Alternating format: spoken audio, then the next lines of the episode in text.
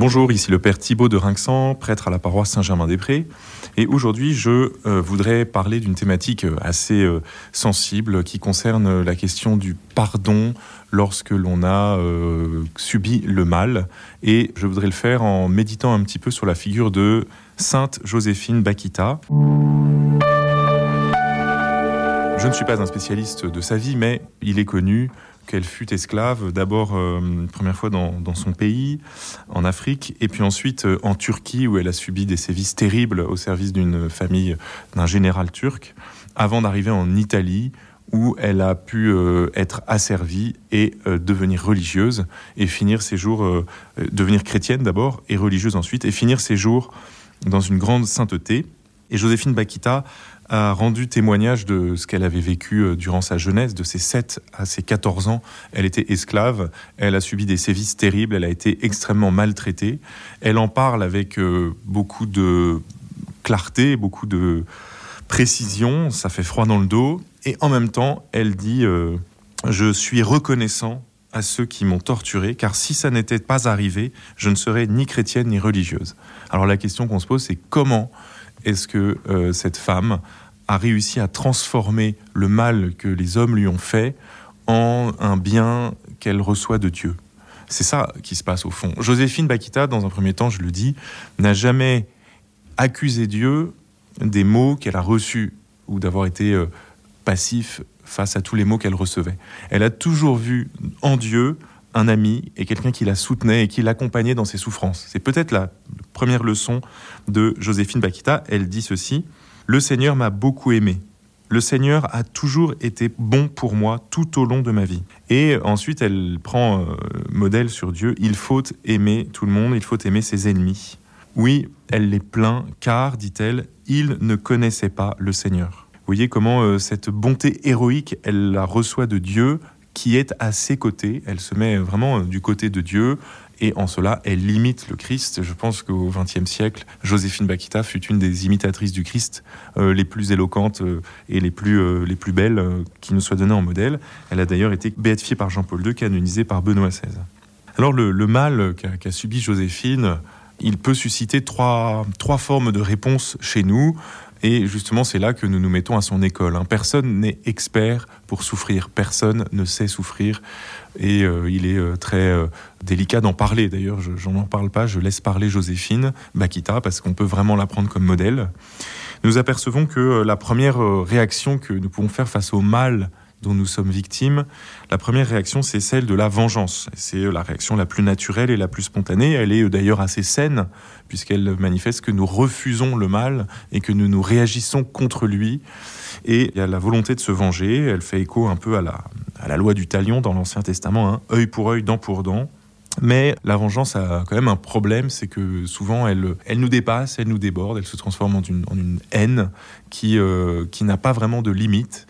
Et euh, si jamais euh, la victime se venge, alors euh, peut-être que on va venger le vengeur et on va venger le vengeur du vengé et on entre dans un cercle de violence qui ne connaît pas de, de limite.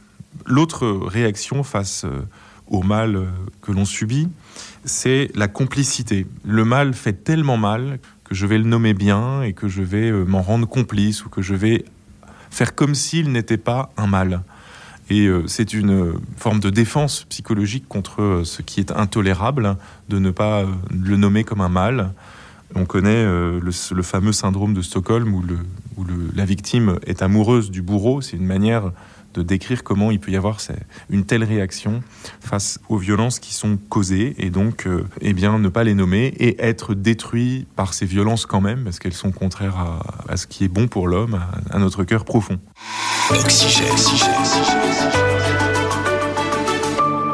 Au-delà, je dirais, de cette euh, tentation, la première de la vengeance et la tentation numéro deux, celle de la banalisation ou de l'acceptation du mal, il y a la troisième voie, et c'est la voie de Joséphine Bakita, qui est en fait la voie du Christ, c'est au fond euh, la voie de la passion.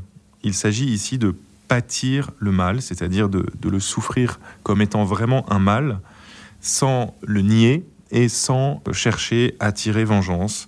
Le Christ, pendant sa passion, nous le savons, que dit-il? Il dit Père, pardonne-leur, ils ne savent pas ce qu'ils font.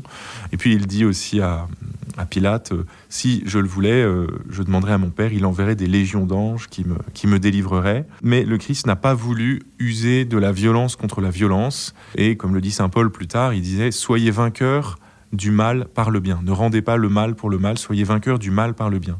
Donc il y a dans cette voie de la, de la passion, cette voie du Christ, une réponse d'amour à la haine et de bien au mal qui est euh, surnaturelle, proprement surnaturelle. Elle n'a rien d'automatique et, d'immédiat pour l'homme.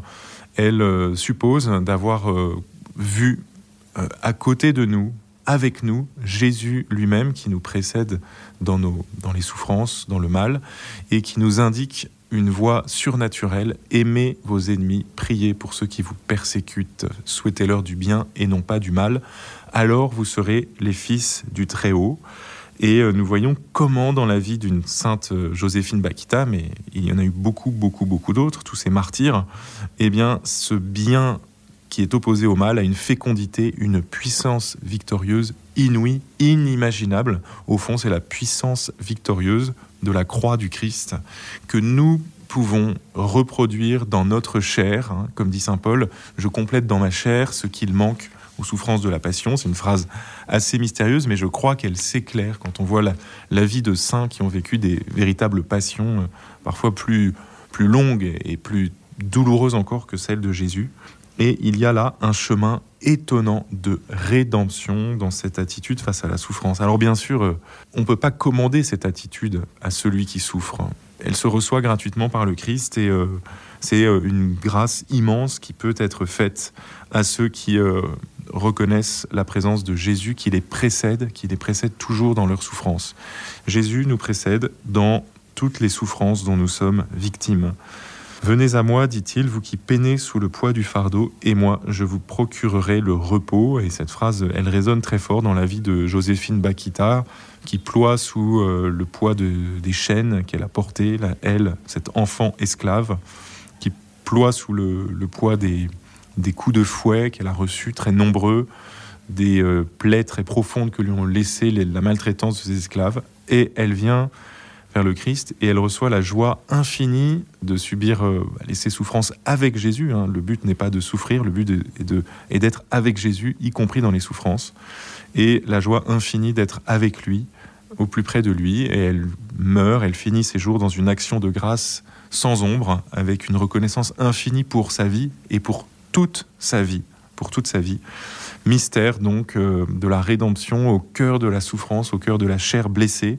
Il nous est proposé, grâce à ces saints, grâce euh, à la foi, de croire vraiment que la rédemption est à l'œuvre, y compris dans la souffrance subie. Eh bien, que le Seigneur euh, nous donne cette grâce-là, y compris dans les petites croix que nous portons, car il n'y a pas que des grandes croix, il y a aussi des petites croix. Elles sont aussi l'occasion de se laisser rejoindre par Jésus.